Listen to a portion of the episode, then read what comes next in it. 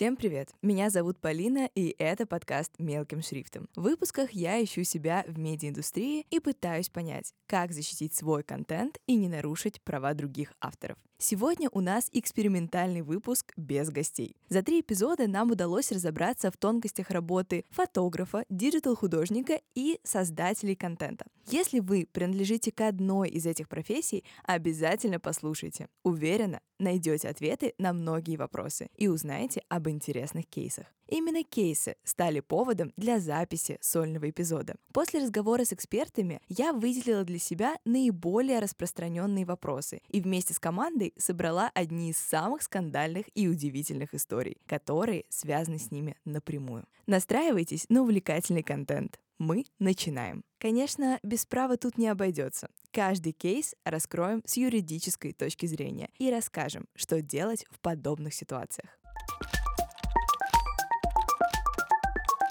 В 2017 году известный многим видеоблогер Илья Варламов, признан иностранным агентом, зашел на сайт Архи.ру и увидел, что там без его согласия выложили публикации в формате обзора его блога. Знакомая ситуация, не так ли? Да, встречались с таким. Но продолжаем дальше. Что же там такое было? Архиру выложили фотографии из блога Варламова. Илья, разумеется, обратился в суд. Разрешения не было, а материал, между прочим, ценный. На это обращение Архиру заявили, что цитирование было правомерным. И тут началось самое интересное. Суд первой инстанции согласился с порталом и признал цитирование в информационных целях. И что же было дальше? Однако суд по интеллектуальным правам вслед за апелляционным судом посчитал, что цитирование фотографий невозможно, потому что противоречит самой сущности понятия. Более того, суд посчитал, что в данной ситуации, даже если использование фото было в целях иллюстрирования информационных материалов на сайте, это вообще не относится к законным случаям свободного использования.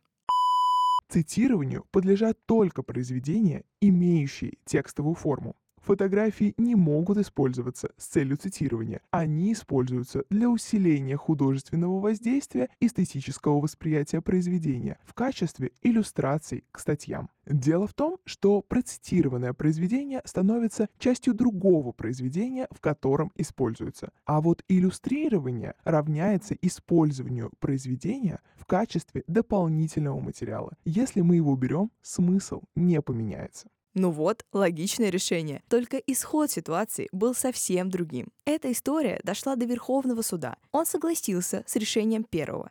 Варламов остался без компенсации.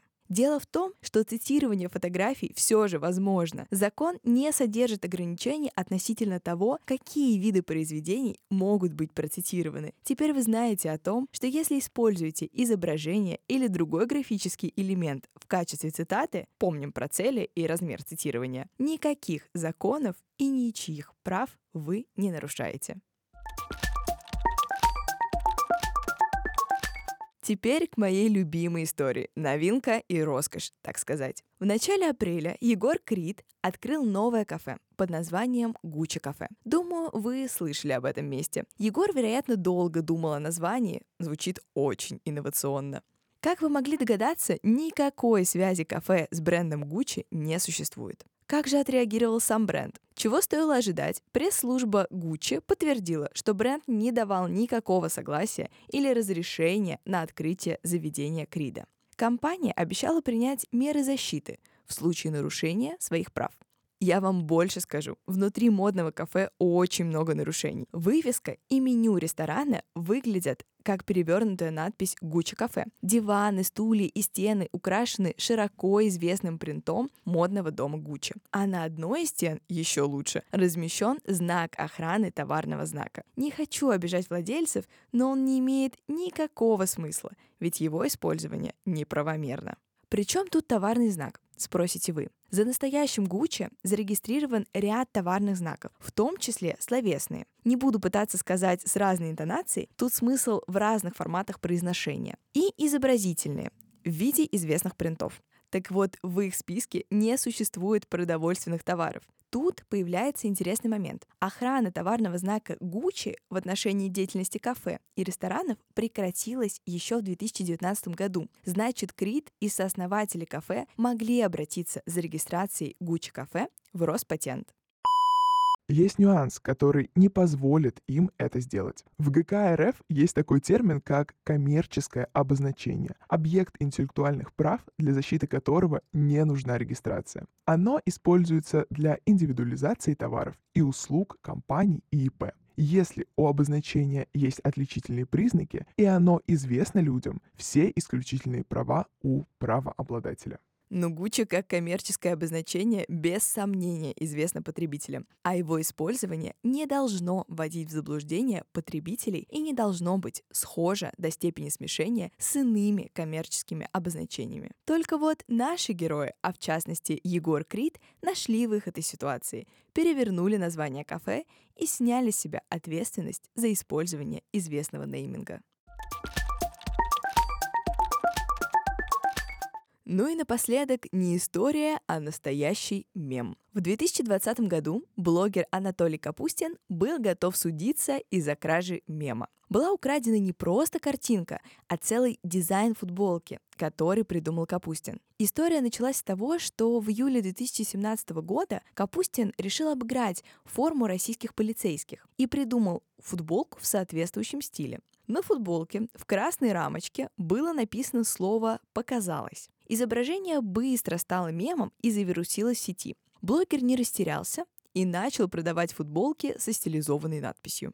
В 2020 году оказалось, что похожие футболки можно купить в магазине «Твое» или на Wildberries. Капустин сразу же обратился к Wildberries за разъяснениями, а те ответили ему, что футболка с общеупотребимым словом не является охраняемым результатом интеллектуальной собственности. То есть Wildberries прямо сказали, что никакого творческого труда в этом меме нет, а значит и авторских прав не возникает. Капустин обратился к юристу, и вместе они подали досудебные претензии. Правда, чем закончилось дело, так и неизвестно. Лично я обожаю мемы и призываю признать их творческими актами. Вы попробуйте придумать новый прикол, когда вокруг столько всего. На этом наш спешл подошел к концу. Надеюсь, я не слишком сильно задушнила. Буду супер благодарна вашим комментариям и фидбэку. Скажите, стоит ли вообще пытаться записывать выпуски в таком формате? Актуальны ли они и интересно ли их слушать? Не забывайте ставить нам сердечки на Яндекс Музыке и звездочки в Apple Podcasts. Это очень поможет нашему подкасту быть услышанным. И подписывайтесь на нас на той платформе, где слушаете. Если у вас есть своя история или вопрос, который вы хотите задать медиа-юристу, обязательно пишите их в наш чат-бот. Ссылка на него будет в описании к выпуску. А я прощаюсь с вами до следующей недели. Не забывайте читать все, что написано мелким шрифтом.